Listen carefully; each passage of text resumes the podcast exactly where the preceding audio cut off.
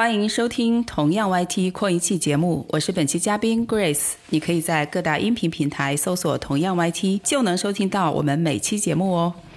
易中天其实他上那个百家讲坛，他已经很收着了，他就停了一秒钟，他就说：“我觉得如果你仅仅去大了个便，那不叫行为艺术；但是如果你大便完了又说了一句话，教育都是狗屎，嗯，那就是行为艺术。”哦。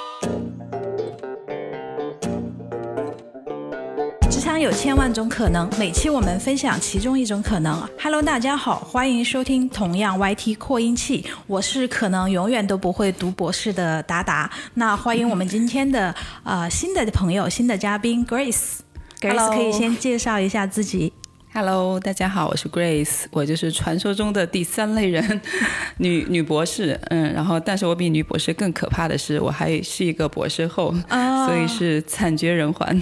嗯，这是我们同样 YT 扩音器的迎来的第一个博士后，要值得鼓掌啊，鼓掌鼓掌！我们像欢迎 ET 一样欢迎 Grace 啊，对，就足见我们对觉得 Grace 的真实程度了啊。嗯，我是真的。嗯，那今天我们要跟 Grace 聊一些什么话题呢？因为可我相信很多听众。朋友们都比较好奇，就是一个女生或者说一个博士后是怎么样成长成为博士后的？呃，这个要说起来会很长，我想从从哪个时间段切入会比较好？那当然是从我们的最重要的人生的第一个选择，就是选投胎。当然不是啦，我们要从第一个选择就是大学。开始聊，对对就是大学的专业。对，这这个还还蛮有意思的哈，因为我是学的建筑设计专业，呃，然后呢，我们刚好开学的第一天，真的就是分享你为什么选择了这个专业。嗯。然后在我们那个年代，大部分都是说，啊，我爸让我选的，我妈让我选的，因为我们家有这方面的背景啊、关系啊什么的，就就是很自然而然。但我是有一点点不一样的，就是我其实。一直以来对美术不是特别感冒，但是在我高一还高二的有一年，我突然看到了那个莫奈画的那个睡莲，嗯就突然有了感觉，然后我就拿着油画棒咔咔咔的就磨。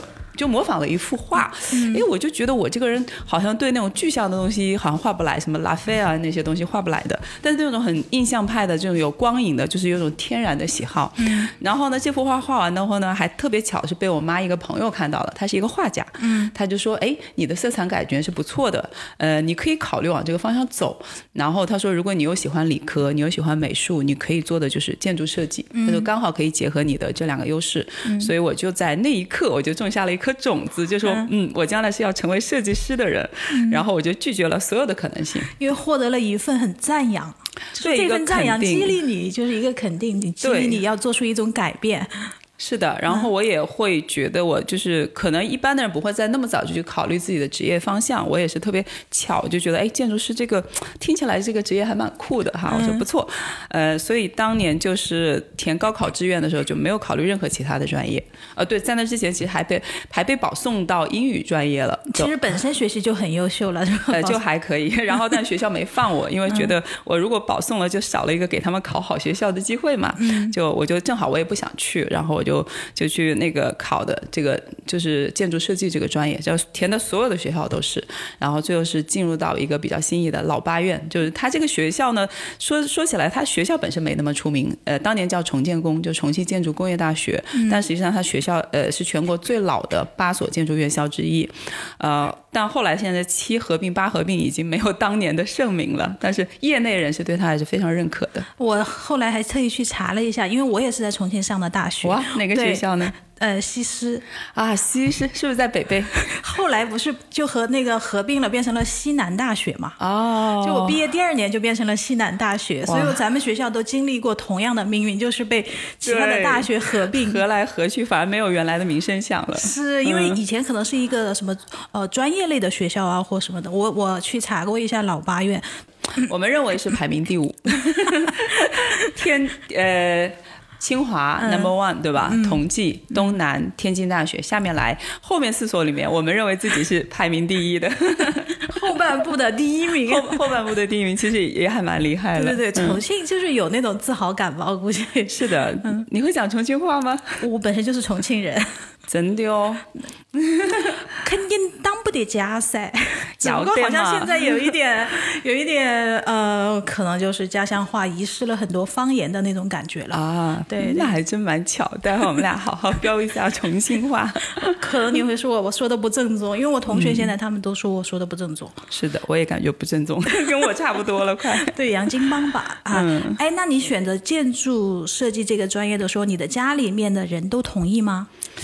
我们家人其实就是有点挣扎呀，先我妈还是希望我去学外语的，她觉得对于一个女孩来说比较安稳一点，可能。然后我爸呢，因为他自己是学的工程类的，他跟我说，其实学这个不错，他说可能你会就是。比学外语的人要多一点那种实在一点的技能，他老觉得外语不是那么实在的一个东西，就大家谁都能学，然后他觉得这是一个比较技术一点的东西，然后他说你的外语也也不会丢，所以他觉得这个事情其实他他觉得还可以，但呃总的来说我们家还是比较不干不干涉我的决定的，嗯，其实当年的话，我们看那个时候，如果是做外语老师啊，或者说做外语专业或者翻译专业，其实都是蛮吃香的，而且对女孩子来说真的是一个不错的工作。对，可能在老一辈人的呃想法里或者认知里面，这个是不错的。但最后我觉得很庆幸你们的家人觉得嗯看眼光比较长远啊，都支持你去学建筑设计。对，呃，然后还有一个，因为我当年的音乐老师也说了一句话，他说，呃，英语其实它就只是一个工具，他说如果你其他都很好，英语就会给你那个如虎添翼啊。他说我是希望英语成为你的翅膀，而不要成为你本身的那只老虎。嗯，哦，我觉得老师说的就太有哲学了。他他是武汉的特级英语老师，所以确实很牛。对对对，那太有那个道理。那你进入那个大学之后，有一些什么就是值得分享啊，或者让你印象深刻的事情吗？呃，我进入大学呢，我觉得稍稍有点遗憾，就是那个学校它是以建筑为主的，所以它不是一个综合类的大学啊。我待会会讲到我我的硕士是一个呃综合类的大学，就可以到很多其他的专业去旁听课程，这个是我特别感兴趣的。嗯，所以当年我的印象就是大家都是坐在自己的专业教室里画图，呃，所以呢这部分是我觉得有点遗憾的，在本科。不过我自己呢不太安分，然后跑到隔壁的重大 去选了一个日语，嗯、因为当时很爱看日本偶像剧嘛。就觉得哇，那个呃叫什么？日本有首有个叫啥？呃，《东京爱情故事》，对吧？我觉得那个主题歌太好听了，我说我一定要学会用日语唱，然后就跑到隔壁去学了个日语。除此之外，好像就没有什么特别去选修的东西了。嗯，就是跟着那个我，其实学建筑会非常非常累，然后不停的熬夜啊、画图啊。他们说，你看哪哪个专业的女生脸色最差，然后精神最最最不济的，那就一定是建筑专业，就成天熬夜的，确实是。这个是我听过的第二个啊，第一个来分享的嘉宾是说自己是学数学系的。你看哪个专哪个专业的女生就是最不修边幅？哎，你们是数学系的吧？哎，我们倒还修边幅，就是、呃，学建筑女生因为对美还是很有感觉的，所以会穿的很漂亮，但是脸色很憔悴。就挂着大眼袋子就出去了，因为真的是熬夜。我有以前，嗯。我的专业可能也是和美术相关的嘛，所以就是有一些什么雕塑专业的呀什么的。好但大家都你是学什么呢我是学图形艺术与设计，哦就是一个很综合类平面的专业设计嘛，对类似于对哦，什么都会搭一点。建筑设计我们也涉猎过一点点吧，就在门口看了一下，就那种感觉。对 那还算是有有交叉的。开了一门课，但是嗯确实没有讲到。你那个肯定是真的。那你喜欢画图纸吗？我说实在啊，我、我我不是很喜欢画图，但我会觉得这个东西就是它条条框框特别多。嗯，因为我后来意识到我是一个感性大于理性的人，就是我很喜欢就自由的画，但你让我在个规矩里面去画的话，我是不喜欢的。虽然我知道这个过程必须要经历。呃，就比如说我画国画的话，哈，就我喜欢是大写意，我不喜欢那种工笔啊、线描啊，呃，但是我会学，我知道没办法，你得经过这一步，就是，但我知道我的兴趣点是在最后的那一步，嗯就最后赋予它生命的那一步，而不是很冰冷的那种线条呀、数据啊展示出来，有人是。喜欢的，我觉得这个分个性的，有人就喜欢做这种很精细的。我看到班有同学能把一根线条，那真的是画的跟花儿似的，特别美。我觉得我就一辈子做不到这种，嗯，但是我会有很多很很有想法的一些东西，啊、那个是我自己知道，那是我的长项。嗯，其实在，呃大学学习的专业的这个过程当中，你就会会发现自己的兴趣爱好和这个专业似乎其实有一点点呃矛盾，或者说不太融洽的地方。对，我会觉得建筑专业呢，它可能不像我刚开始想象的那么好玩，就是因为它会有很多很理性的成分。就是它其实，在很多国家，建筑是放到工程学院的，就它不是，当然也有国家放在艺术学院的，就是它其实是一个刚好在中间的一个学科，所以它其实一半一半吧，都需要的。嗯，那你当年读这个呃大学的时候，班上男女比例怎么样呀？呃，我们还可以，我们一个班三十几个人，女生大概有十三个。哦，那已经算是很高的比例了。对对对，所以它不是一个纯理工科，它其实因为偏艺术嘛，嗯，所以就还可以。嗯，那你嗯，因为爱好又途中就是去隔壁修了一个日语，其实就是对你来说，你可能更擅长学习的是一些语言类的，还是什么样？呃，也不是说更擅长，我觉得我是一个很喜欢就是多学科里面游走的人。就待待会儿，如果我们讲到第二趴，讲到我在厦大的经历的时候，这一部分就会被放大了。嗯，哎，建筑设计毕业的时候要交什么设计稿吗？我们每个学学期都在做设计，都会有一个设计的完成的东西。毕业设计也是一个更大一点的设计项目，嗯，本质上是没有太大的区别的。你的项目就是在学校做的，或者说后来做的那些有落地的一些吗？学生时期都没有，因为学生他完全就是一个纯探索性的。当然，现在我们后来我在同济当老师的时候，那个时候有一些学生的项目就已经开始跟老师的工作是有结合的。但是我们当年那个时候还很早，所以基本上做的是都是一些，呃。概念性的项目，对，嗯，好的。那我后来有听你说过，其实因为你在读硕士的时候，你就做出了不一样的选择。其实我其实不是一读完本科就考研的，那我是先工作了一段时间，我是先到厦门工作了一段时间以后呢。突然就有一天，突然觉得，嗯，这个这个工作状态不是我特别喜欢的。我说我去考个研吧，呃，然后当时的目标其实是瞄瞄准的是统计的那个研究生，嗯，但说实在，有一段时间没读书了嘛，就那个考试的感觉有点找不到了，所以那那一次考的不是特别好，但是也过线了。然后呢，别人就问我说，你愿不愿意调剂到厦门大学？呃，因为你就在厦门工作嘛，我其实有点心不甘情不愿的，但是我心想再考一年也挺烦的，我就先读了再说吧。嗯，结果一去了后发现，哇，厦门大学太适合我了。怎么说？因为说是它的建筑专业不能说是非常好哈，这个我们还是要实事求是，不能算特别好。但是呢，我有几个很幸运的地方，第一个就是我的导师他非常牛，我导师的那个徒手画的能力是非常牛的。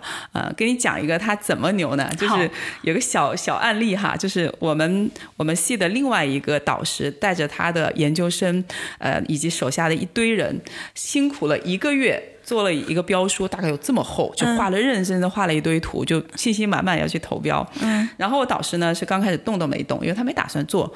后来呢，校长就问他说：“哎，你要不要也参加一下？”他说：“我没时间。”他说：“你随便画个草图。”我们导师就花了一个晚上的时间想了一下，画了一幅草图，嗯真的就是草图，画了一个大概的一个一个呃叫鸟瞰图什么的。嗯然后一个是这么厚，一个是一张纸，往那儿一放，校长看了看说：“嗯。”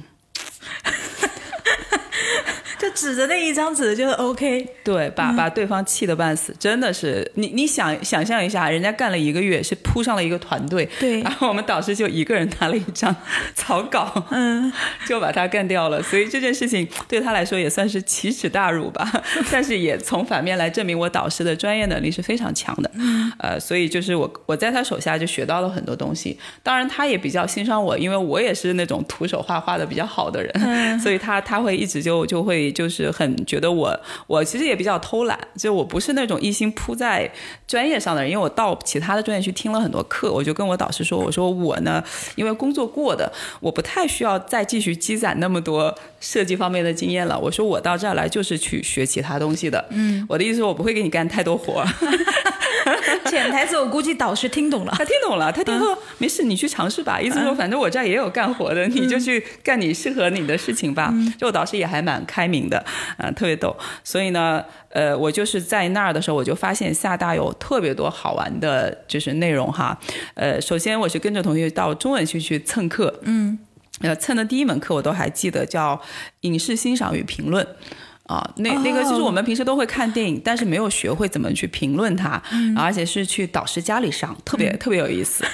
放的第一部好像就是那个黑泽明的那个《乱》，嗯，对我记得很清楚。然后我第一次知道，哇，原来解读一个电影是这么解读的，啊，太酷了。嗯，然后呢，这是第一门课，第二门就是易中天老师的课了啊。易中天老师在厦厦大开的几门课我都上了，而且上完后跟他关系还特别好，还去他家里跟他聊天啊什么的。嗯，所以这也是呃中文系就串了很多课。后来选了一个人类学的课，然后跟那个人类学的导师还蛮好。哎，正好昨天跟后面一个嘉宾聊的时候，他说，我觉得你现在在做的一个事情哈，就有点像他有点想去哥伦比亚大学读的一个硕士，叫做呃 oral history，就是口述历史。嗯，他说其实你就是我们看到的历史都是宏大叙事嘛，对吧？但是你是让每一个人来讲他自己的成长历程，其实就是一个口述的一个历史。嗯，其实我就突然想到，哎，这不是我当年在人类学里面学到的很多东西嘛？我就无意中的就应用到我现在的这个这个过程当中来了。所以呢，我对就是人类学啊，包括中文啊、戏剧啊，啊，我还学过一个比较戏剧学啊。戏剧比较戏剧学，好的。对我就是在在厦大，我就特别开心的，就是一个是我可以到处蹭课，因为 因为建筑系的内容实在太简单了，对吧？就是对于一个工作过的人来说，你这些书本上的知识都太简单了，太简单了，没没什么好说的。然后让我就有大把的时间就到处去蹭课。哦，对，还学了个法语，呃，因为因为我的英语还蛮好的，然后呢，我就想这个日语也学过了，再学点啥呢？当时突然想了想。法语还没学过，还挺好玩的。然后我就跑到那个，就去查法语系的课表，就就我就我胆子也蛮大的，我直接就溜到他们本科班上去学了啊，就不是作为二外学的，就直接跟着他们本科，就查了一下他们上课的时间，一看，哎呀，刚好跟我的英语课时间是冲突的，我就跑去找我们的英语老师，我就说，我说我的英语还可以，我可不可以不用学了，我就直接去学法语，我到时候参加考试就行了。嗯，我们老师说没问题，你去吧，就把我给放了。啊，我觉得。这个老师他心里也是这么，我想老师不会说，哎，小子狂妄。不，因为他见 见过我上英语课的话，我英语确实是蛮好的，就是已经到了。因为我们当然也是因为我同学太差了，我们是几个几个专业的合在一起上，有美术、音乐、高教、建筑，就这这几个专业的英语碰巧都蛮差的，所以我的英语就会显得特别好。他也觉得我也没什么好学的了。有有被影射到，确实是美术专业的英文都不怎么好。哎呀，不好意思。这个不是故意的，但没关系，这个是事实。但但是就是，我就记得当时我们考英语考试的时候，他们抢位子是怎么抢的？就问我说：“你前面有没有人了？”嗯，呃，前面有，那我坐你旁边。就前后左右是围了一圈人，然后都准备抄我的答案的那种，就特别好玩啊。所以我就觉得还蛮有时间的，就去学了一个法语。学法语的时候呢，也蛮逗。然后那个老师呢，他就觉得我发音还蛮好的，就老想点我回答问题。结果把他们班所有名字都都溜了一遍，就是找不到我的名字。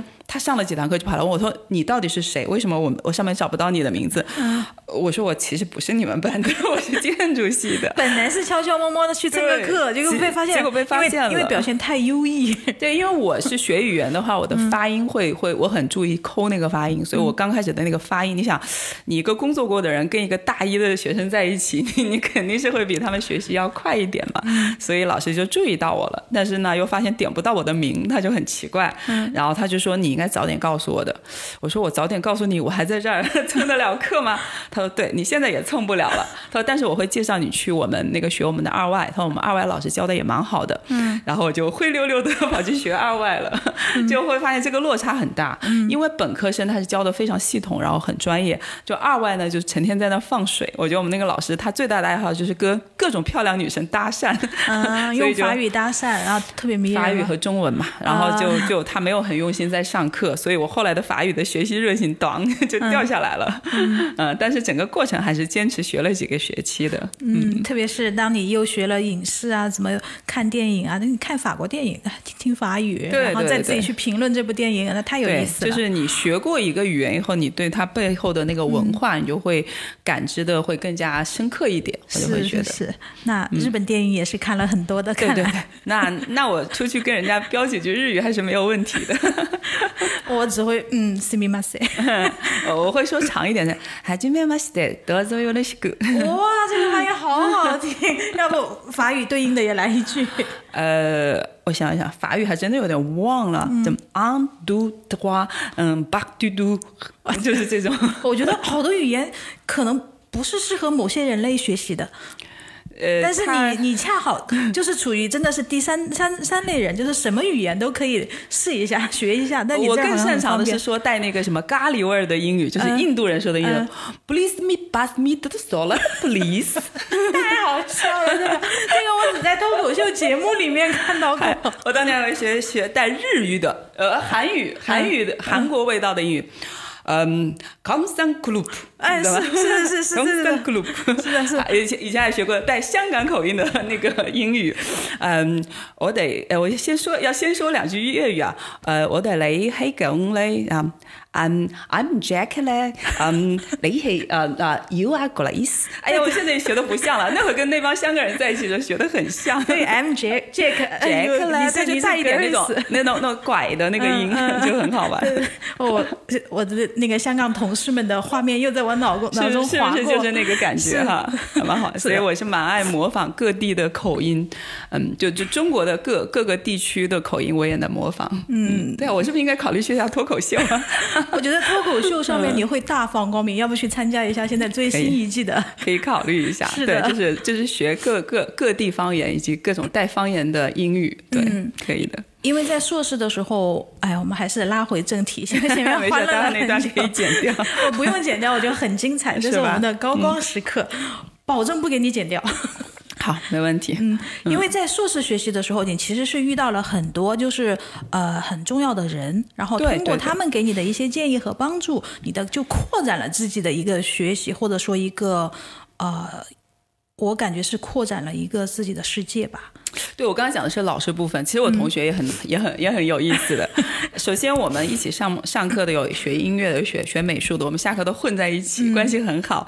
然后我记得我有一个学美术的朋友很酷，因为他的工作室就好就刚好在我们那个寝室的楼下，所以我们经常隔三差五就去他那儿坐。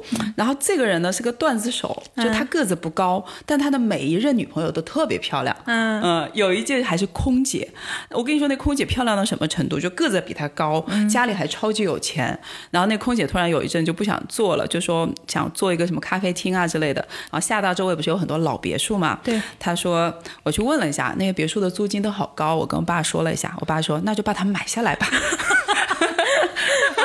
真的嗯是这样的，有钱人是这样操作的真的有钱人的世界你是想不懂的。然后，然后我就问他，我说，哎，你说你这个为什么能总是能泡到那么漂亮的妞呢？对，他说才华呗，还有什么？我就觉得他的才华是一般，他他说话特别逗，他说话很慢，呃，但是特别损。那他就说他有一次跟他一个哥们儿的一个一个女朋友一起喝酒，然后他特别不喜欢那个女生，他就跟他说，还有那个厦门普通话说。既然你长得这么丑，为什么不能温柔一点呢？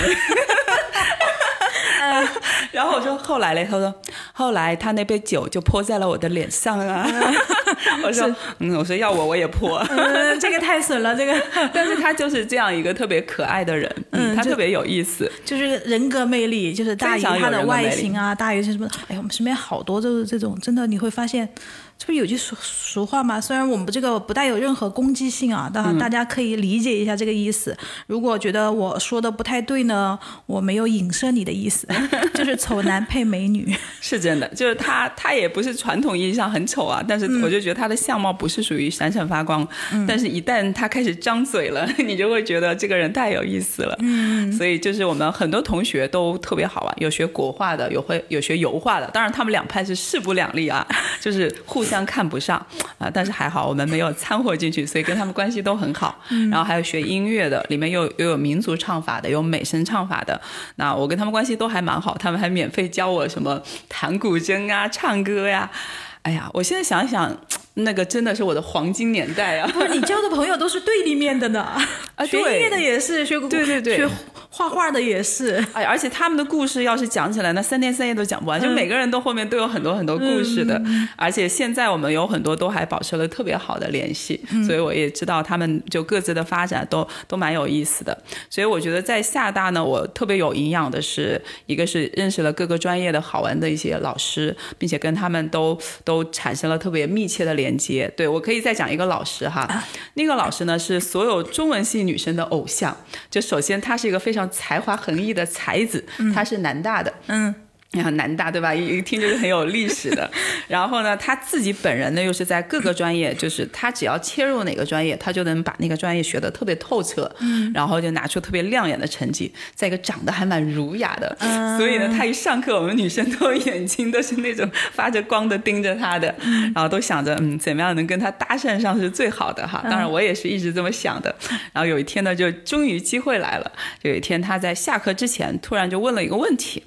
呃，因为他是讲戏戏剧和戏曲嘛，他就说中国的元曲。就是元朝的那个戏曲，为什么要到元朝才达到高潮呢？不是在唐朝，也不是在宋朝，是为什么呢？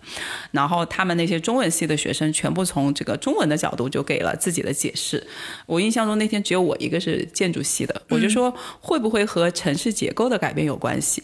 我说因为以前唐朝以前都是里坊制，就是城市被划成一个一个小格子，然后每个格子到了晚上是要锁门，是有宵禁制的，所以大家只能待在自己的那一趴，对吧？我说但是到了元朝呢，这一块就解。禁了，那大家晚上就要出去吃喝玩乐了呀。那那是不是要夜生活了呗？对了，你就要有听听小曲儿啊，吃点什么好吃的呀。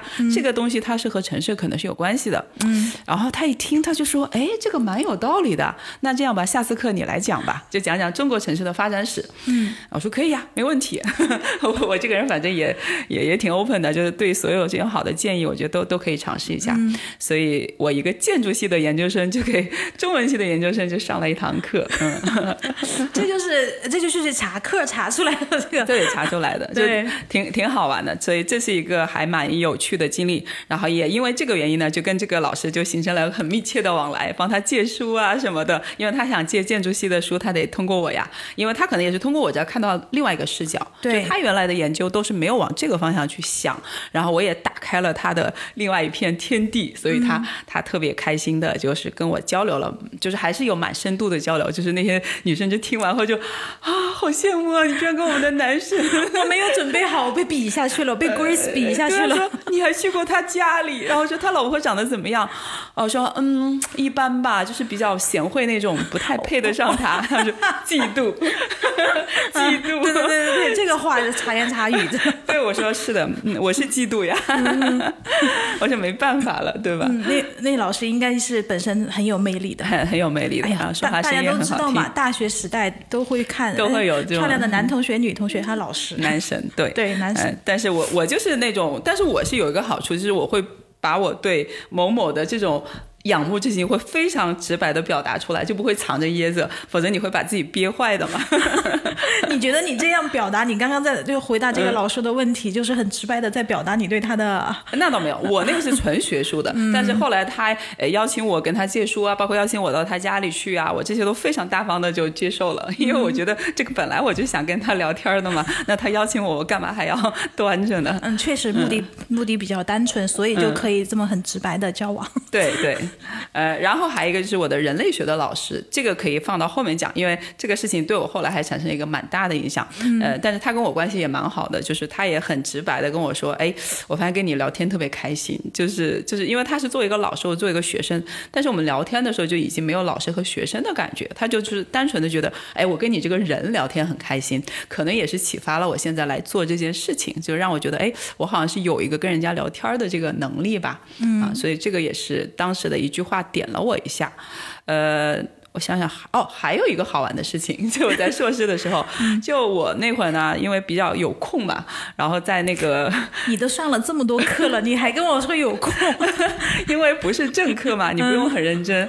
呃，其实我也不要那个学分嘛，但但是我是很认真的完成了作业，最后是拿到了学分的。就很多人上这些课是不拿学分的，然后我是我是写了后面的那个 paper 嘛，所以最后是拿到了学分的。然后呢，我有一天就在校外看到一个广告，说招那个。就有个英语学校叫南方，叫模仿的东新东方，它叫南方。嗯，他说招什么日语、英语的老师。然后想，哎，正好我也有空，我去试试看吧。反正我英语还不错，然后就去教了那个四六级、四六级的阅读和写作。嗯。然后我觉得这个过程对我也是个蛮好的训练。一应聘就应聘上了。我跟你讲，你你对面我就是一个没有应聘上的。那个时候校外他他。他是招那个计算机老师，但我一个美术专业的，我说我要去应聘计算机老师，人家说你会编程吗？我说会一点点。那你会什么？我说我会 PS 呀。我们最近不招 PS 老师。对，可能也是比较对口，因为我的英语其实后来跟那些英语大神比起来，我知道我的英语不算学的很好。但是我会讲课，谦虚谦虚谦虚。但是我会，呃，就是我讲课，我我好像天生知道怎么讲课，因为我爸妈都是老师嘛。就我第一次讲课，我自己录了个音，我放给我爸听。我说爸，你觉得我这个讲课可以打几分？我爸是个非常非常低调的人，从来不表扬我的，基本上。他说：“我觉得你今天这课可以打九十五分。”我说：“啊，我说老爸，你怎么会这么肯定我呢？”他说：“这是你的第一次讲课，但是你的条理和逻辑，包括你的课程的安排和设计，其实非常好的，像是一个上过很多年的课。”嗯啊，我说真的吗？他说：“对你有当老师的天赋的。”嗯，哦，我说好吧，天赋型选手。对，而且特别尴尬的是，我上我上课的第一天就发现我的。同学坐在底下听我讲课，大学的同学，呃，研究生同学，研究生同学，就是不是跟你说音乐和美术系的同学的英语不那么好吗？哎，用现在来说就是你的私欲呀！哎，这些人都是你的啊，可以他们也会有点尴尬，他们心想，我们报了个班，这次可以好好的冲冲四六级了。一看，嗯，老师居然是我同学，我昨天晚上还在一起吃宵夜喝酒，他心里肯定就有点那种滋滋就淌汗嘛。但是我还是比较淡定的把那堂课讲完了。其实我也觉得有点尴尬。嘛，但但是那个过程蛮好，因为我们要学生跟老师评分的嘛，就是你会跟老师挑毛病啊，就是希望他有哪些改进啊什么的。然后我得到了很多反馈，就是知道怎么把一堂课上得更好。比如有的学生跟我说，呃呃，幽默感还不够，我就开始准备笑话，然后准备还不是一个两个，我要准备很多个，要插在第几分钟第几分钟要插笑话，就这个你都是设计好的。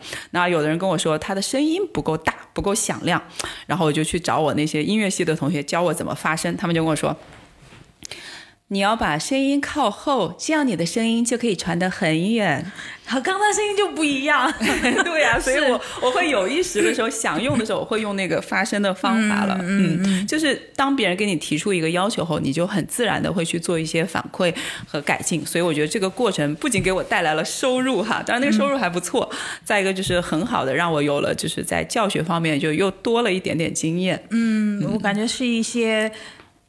特别难得的小 tips，但是这些小 tips 就会让你这个人的教学特别丰富，因为我们知道那种教学不丰富的老师是什么样子。对，从小上课的人有感受，深有体会。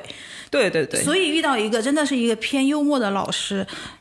就会觉得对他印象很好，而且上他的课反而就是吸收很好。是的，比方说，就像你之前提到的易中天老师。对，易中天，我我我可以给你讲他的一个小段子哈。易中天上课是以幽默见长。易中天其实他上那个百家讲坛他已经很收着了，他在厦大讲课的时候更加肆无忌惮。我可以给你们讲一个他的小段子啊，就是他有一天上课的时候，他讲到行为艺术，嗯，就怎么去界定行为艺术，其实要在公共场合要有表演性的，并且为了某个目的而做的这个艺术，就叫行为。艺术，嗯，好了，就有人挑战他站起来说：“叶老师，如果你正在上课，我突然走上讲台，在讲台上大便了，你觉得这叫行为艺术吗？”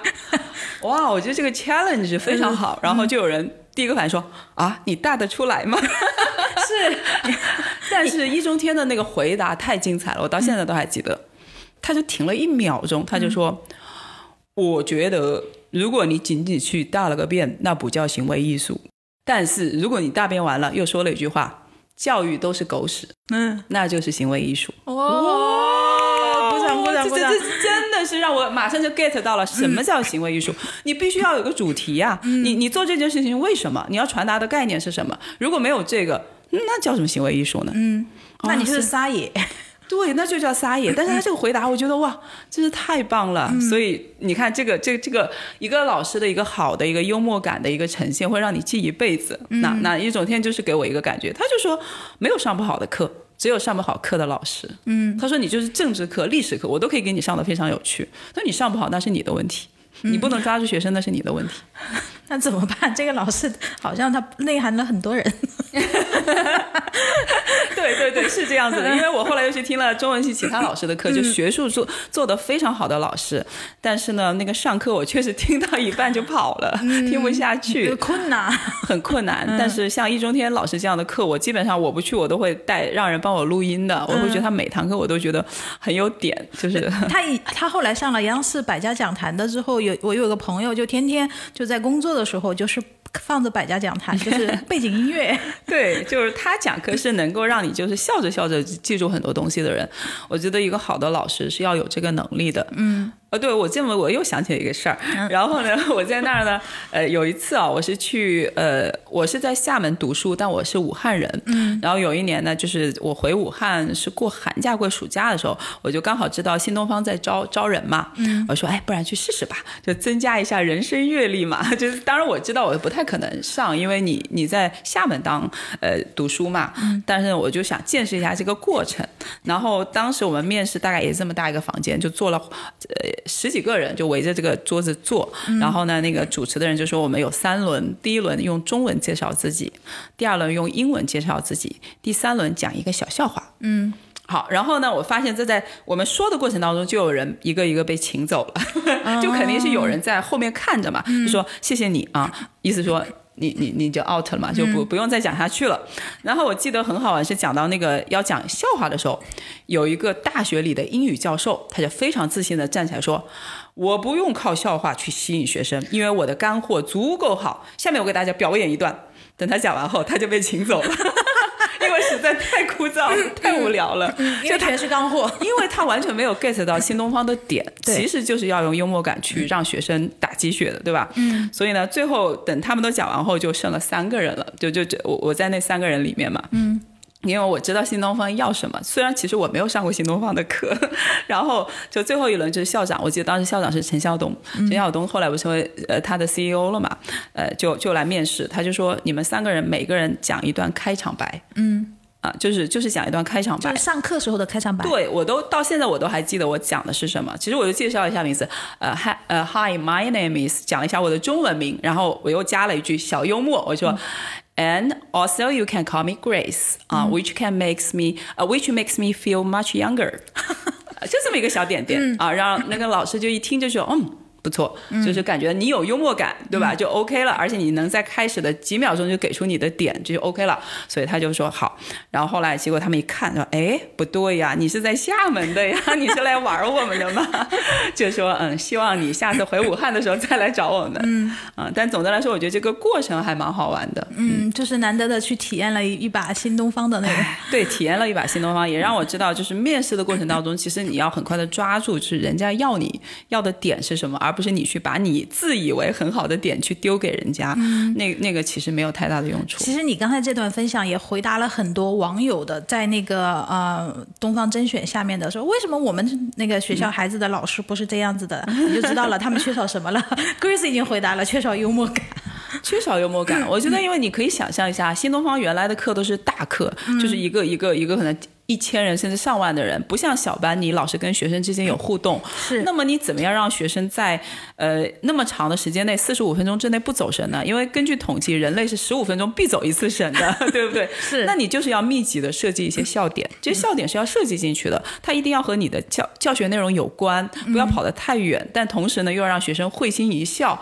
那你有幽默感和没幽默感的，就是一眼看得出来。嗯。你硬熬是熬不出那个人设的，对吧？所以他会招天生带有。幽默细胞的人 来当这个老师，因为他不缺老师嘛，而且往往都是我们这种本身不是学英语专业的人，反而就是有可能。那因为很多学英语专业人，他以为自己更有优势，但其实英语学得好和会教英语其实是两件事情。是你做翻译做得好和，能能讲得好，那也是两件事情。真的是两件事情。就是会上会上课，它其实是一种能力，就是你要从学生的角度来想，他们希望听到的是什么，怎么样能抓住他的注意力，对吧？我我我怎么样把这个课上的不 boring，然后又把知识点能穿进去，就设计一些小环节，让他能够哈哈一笑，然后全记住了。啊，我觉得这是老师的作用。我觉得要遇到像你或者易中天老师这样的人，才会被点醒这个这个这个点。要不你从小就是接受那种正统教育，或者说那种比较填鸭式教育的那种出来的人，他一应该他即使后来从事了教育工作，他应该风格也是差不多的。对对，你说的这个，我我特别要感谢一下我的中学英语老师哈，这个是对我一辈子都特别受益的一个老师。呃，其实我上初一的时候啊，就我们那时候是初中开始学英语，初一我的英语是非常非常差的，就是差到什么程度呢？全班同学大概都考九十几分，就我一个人考个七十几分。嗯，因为我完全 get 不到英语学习的点，我不知道他为什么要加这个，为什么加那个，我莫名其妙的，也没有预习过，也没有提前学过，所以一年一年级英语非常差。然后呢？但是好的地方是我们一一年级英语老师的口音非常标准，标准的英音，而且他全部用英文来上课，所以我们的听力被强制性的训练出来了，就打了一个很好的底子。然后一年级的暑假呢，我就跟我爸说：“我说你你帮我搞一搞英语吧，我反正也不不甘心自己英语那么差嘛。”我爸就给我就是听写啊、复习啊，就搞了一个学期的英语，好，就是让我把很多漏洞补上了。碰巧初二就换了一个英语老师，就是他是武汉的特级老师，嗯，特级英语教师。他上课是什么风格呢？从来不带书，就带一张纸，很小的纸。跟我们也说，你们也可以不用带书，嗯，上英语课就是来玩的，嗯，就他每一个那个他都设计了很多很多小游戏，然后不停的让我们回答问题，就跟他互动。我到现在还记得他怎么教情态动词的，嗯，就是 may、can、must，对吧？他就。第一个问题，他就说，May I climb the tree？啊，就是我可以爬树吗？我们说 Yes, please。然后他说，Can I climb the tree? Yes, please. Must I climb the tree？我必须爬什么？Yes, please。哇，你说这个点。 中学学的，我到现在都还记得，就是他完全没有跟你去讲解，他就用他的表情、声音，包括他加了哦，他画画还很厉害，随手画了几个画，然后你就一下就 get 到那个场景了，就知道哦，这个词是这么用的呀。所以我现在经常跟我碰到的英语老师，我都说，你们教孩子英语的时候，不要去讲语法，不要去讲词汇，你给他一个场景，他一下就能学会了。对，绕绕晕了。但是你刚刚我这个对于他这种情绪的体验，我就很。就是很生动呀，对啊，我就印象深刻，我就知道哦，什么场景下用什么词，对啊，马上就出来了，因为它就是个语言嘛，语言就是让你用的，而且特别巧的是，我这个音乐老师和当年建议我学建筑的那个画家还是好朋友。呃，武汉也不是很大，是不是？对啊，我觉得这个事情特别有意思。所以，而且就是当年跟我说不要把英语当专业的，就是我这个英语老师。嗯，就他虽然只是我的初中英语老师，但是呢，因为我在他手上就英语学的特别好嘛，所以我跟他一直关系都很好。嗯，呃，然后，然后后来参加英语竞赛啊，包括那个时候就是写文章啊，什么都是他手把手的教我，而且他让我翻译了人生当中的第一本英语书。就是我妈看我太闲了，就去问了老师说，他暑假可以干点嘛什么呀？老师说，那他让他翻一本英语吧。他说，你看，呃，听说读写译嘛，翻译其实是最后一关，你让他翻译一遍，他就知道那个怎么样去挑选词汇，然后怎么样去区别词和词之间的很精妙的差异。嗯，所以我其实是在初三的时候就翻译了我人生的第一本英语书，嗯，而且是经过我这个老师的反复的打磨，我终于体会到那个翻译的妙的地方在哪里。那就比如说像。Wonderful 这个词，它你可以翻译成奇妙的、奇异的、精彩的，什么无与伦比的。它最后考的是你的中文。嗯。所以我觉得哇，这个英语还蛮有意思的，就在他那里啊。当然后来我一路碰到的英语老师都非常好，但是他是完全点燃了我的一个老师，对，点燃学习兴趣、学习热情，然后点明了一个呃，算是一个适合你的学习方向，对吧？对我，我我从他身上就感觉到，你碰到一个好老师是非常幸运的，因为他能够一下就知道你是一个什么样类型的人，而且他还跟我说过一句话，就这句话让我也到现在都还记得，就是他有一次好像看到我们班。那个排名嘛，我们排名不是很好，就没有进前十。他说：“我知道你现在心情肯定很不好。”我说：“我心想没有啊，我我从来就不觉得我应该进前十呀，我就没有那种好学生焦虑的那种，因为我不是那种学习很认真的人嘛。”我说：“我心想我拿个十几名挺好的了。” 然后，然后他就说：“但我发现呢，你不属于那种一开始学什么知识点。”最快的那一批，就有些孩子他很聪慧嘛，就接受能力特别强。你是那种顿悟型，你可能要到某个点，突然歘一下就自己理解了。所以他说你不要担心，你是厚积薄发的那个类型。嗯，哦，所以这句话我也记了一辈子。嗯，我发现我后来真的是这个样子。他激励你，对他让你让你不要放弃，不要沮丧。他可能对，但是他真的是就是让我有一个感觉，就是我可能跟别人学习类型不太一样。嗯，就是当我学的不好的时候，我就很能够安慰自己了啊，我还没到那个顿悟的时候呢，还没有到，我现在是积累的时候。对，但是后来我发现还还真的就是这样子的，嗯，所以一个好老师会对你一生有个特别大的影响。嗯，好的，那你其实你看都遇到了好老师，然后硕士也遇到了易中天老师啊，还有怎么怎么样，你那些呃中文系的老师啊什么的都是亦师亦友的这种状态。那你是什么契机的情况 下想去考个博呢？因为、哦考博这个事儿啊不就已经差不多了吗？你看读书，对其实我读硕当时的目的还蛮简单，就是想留校了，就是当老师了。因为前面不是试了各种做设计啊，觉得也蛮累的。我说当老，因为我们家其实是爸妈都是大学老师嘛，他们刚开始就希望我当老师，我是很叛逆，你们让我做的事儿我偏不做。结果后来发现，哎，当老师还不错，所以呢，后来就是在厦大读了研，就准备当老师。结果呢，哪知道水涨船高，在我们那个时候就要求博士才能当老师了。嗯、你是想想入高校当老师？对呀，建筑你在中学也没有，也只能进高校。所以呢，后来我想了想，反正当年也是考同济没考上，我说那还得再考呀，不能让自己的这个梦想在那儿夭折了。哎，这个就是第五名对第二名的冲击一直在呢。对对，一直有。所以呢，后来我就我就我就说那就考博呗，那也没什么好想的了。然后呢，但特别不巧的是，在我之前每年是有两次考博的机会的，呃，春博和秋博嘛。到我那年突然就变成只有一次了。然后我一看时间，只有一个月了。我我说怎么办呢？那那试试看呗，对吧？一个月你也敢考博？我心想，反正报名费也不贵，大不了就是学学嘛。然后那会儿我记得我还在上海，还在带学生实习，然后我就导师在厦门帮我。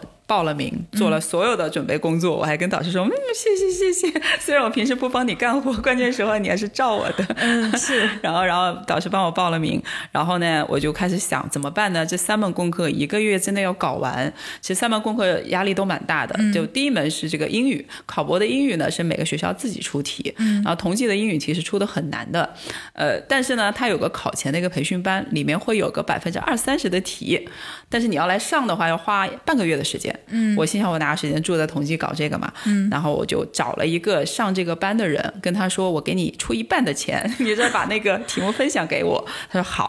然后后来我就就在那安心的就去复习那两门，就英语就没怎么管。我心想到时候到上海来跟他拿一下题目嘛，留个一两天就可以了，因为英语底子还可以。对，还是自信。对，我觉得就是你对自己的能力还是有个认知嘛。因为我是属于那种考试型的，就是我考试会比我平时要发挥的更好的那种类型。所以呢，我不是很担心。然后就剩下两门，就是建筑理论和建筑设计了。那建筑设计呢，特别巧的是，在我高一届的时候，有一个我们学校的老师刚刚考到同级的博士，而且他的设计考了第一名，总分第二名。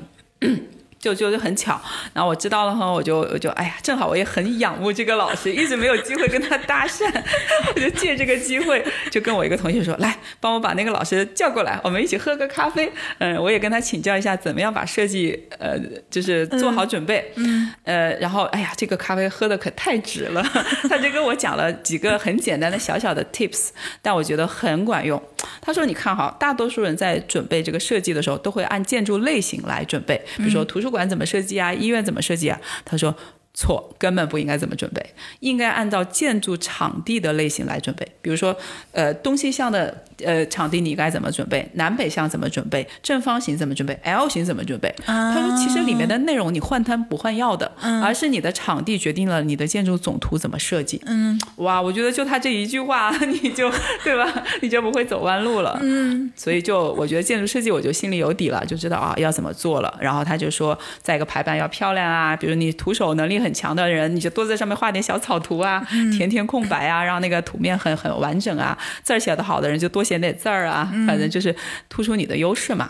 好，然后那顿咖啡喝完后，我觉得嗯，建筑设计搞定了。当时就是这心自己心里就是听那个师兄一讲完，自己心里哪些哪些哪些达标就全都打勾了。对，打勾了。我就觉得就是我，我觉得我平时设计能力就还不错，然后关键是对于怎么应付考试，他再给了我一点临场的东西，那我就心里有底了。呃。再一个呢，就是建筑理论，其实这个是最大不头的，因为你要看大量的书。我们分中建史、外建史。那外建史我是学的比较好的，就是我好像从小对西洋的东西就 就很感兴趣。中建史我每次听的都打瞌睡的，所以呢，我想这个不行啊，这是我的短板呀，这回不能硬去，不管它也不行，但是你花太多时间也不行。然后我就找到我一个好朋友，他的中建史学的非常好，我就把那个。考试的资料买来，我就丢给他，我说你去看吧。我就看完后跟我讲一遍。我那个好朋友呢也蛮蛮仗义的，这个就答应啊，这个都答应啊。那 他跟我同一天的生日的，哦，我们俩很有缘。嗯他比我小一岁，但是我们俩是同一天的生日，所以就是性格个性就是像到无以复加。嗯我就跟你讲个小细节，就是我们俩个性有多像呢？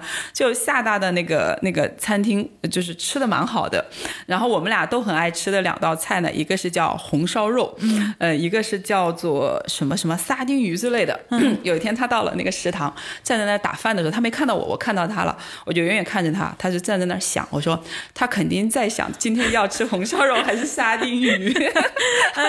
我说我一看他那个镜头我就知道，等他过来我说刚才犹豫那么久，到底挑的是啥？他说红烧肉。我说、我一看就知道你是在犹豫这件事情，所以我们俩是属于很有默契的。这个真的是生来的默契。所以就是这种事情，我跟他说完后，他也就想都没想就答应了，就答应完后就就。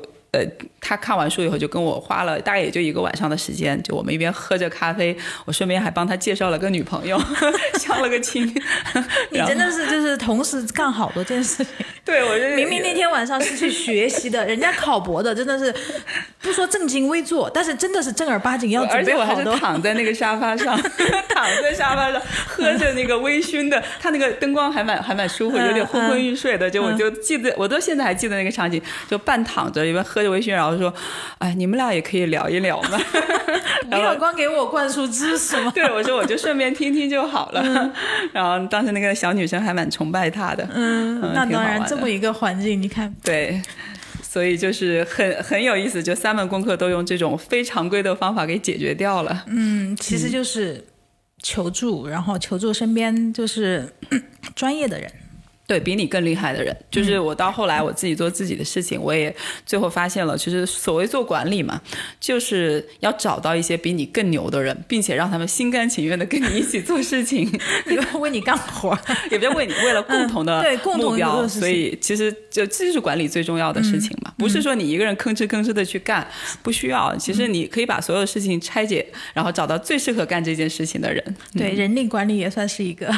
对对，是那个时候无意中悟到的一个道理哈。嗯，那所以就这样，这一个月漫长而又短暂的考博，哦，对，还有一个还有一个事儿，我觉得还有一个呃，帮我考博还有一件事儿，就是我在我们寝室，我们寝室当时硕士寝室是四个人，嗯，呃，我们四个人呢，就是我我是年纪最大的，然后我们给呃呃我的叫大幺。老大幺幺、老幺二幺，还有两个小幺，嗯，因为我们都很爱吃嘛，就时不时的就吃个火锅啊，弄个啥呀，就是吃喝玩乐嘛。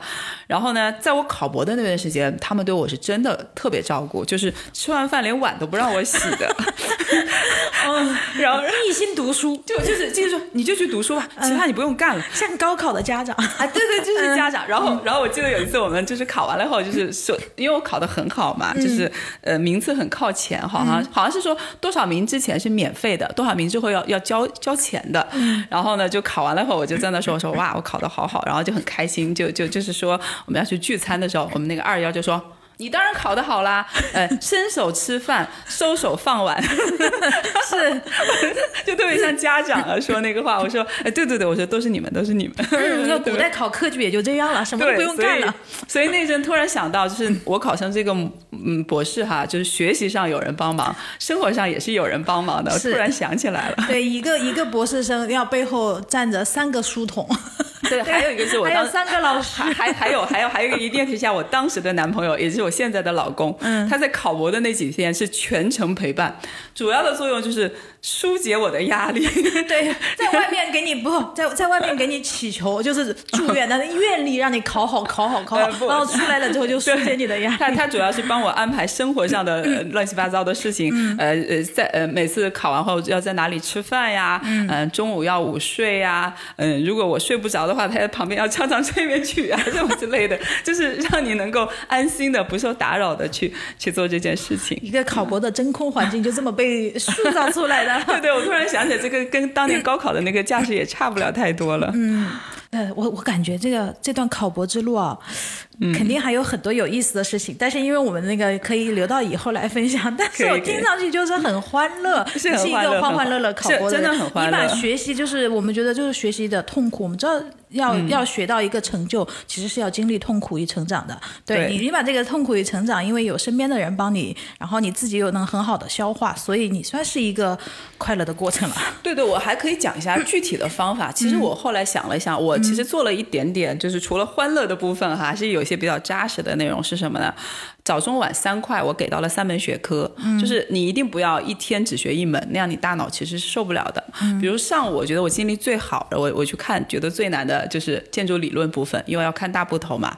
然后下午呢，我觉得我可以稍稍放松了一下，那个时候我一般去搞英语，就英语你虽然底子还不错，但是你也要刷刷题啊什么的，看看人家的真题，去搞搞英语啊。到了晚饭后嘛，这个厦大周围环境很好，海边去遛个弯呀什么的，回来呢再去搞搞设计啊。设计这个东西其实也是要花点心思，但是呢，你大脑放松以后再做，你可能会效率会比较高，呃，所以也不用熬夜，就每天就按按部就班的，就这三门嘛，也就一个月的时间，你也不会累到哪里去。那当然，身体也不能搞垮了呀。呃，不不，我从来不会 让自己身体吃亏的，没熬过夜，我们都。嗯前面总结的都是干货啊。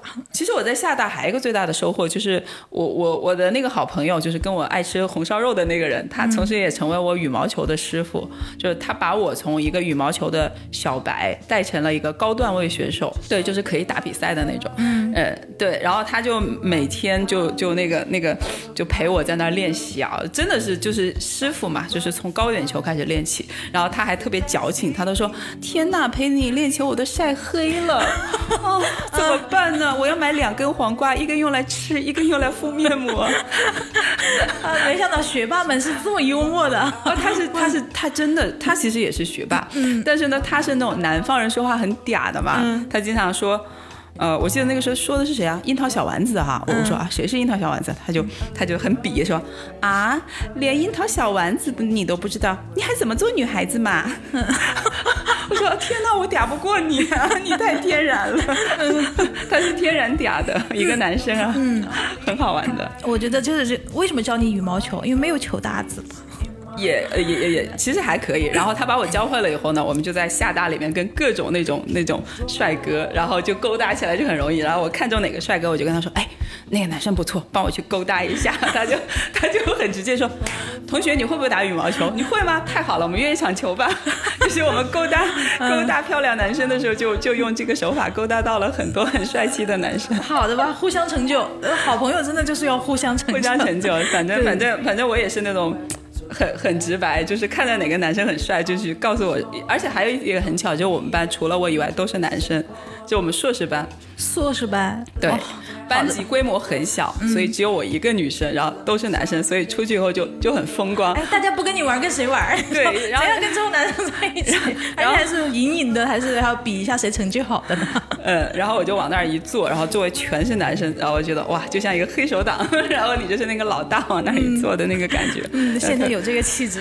然后就特别好玩，然后然后就每次都很欢乐，然后每次就上完课就聚餐啊什么的。我突然想到，好像没什么专业学习啊，主要是在吃喝玩乐以及别的专业去蹭课嘛。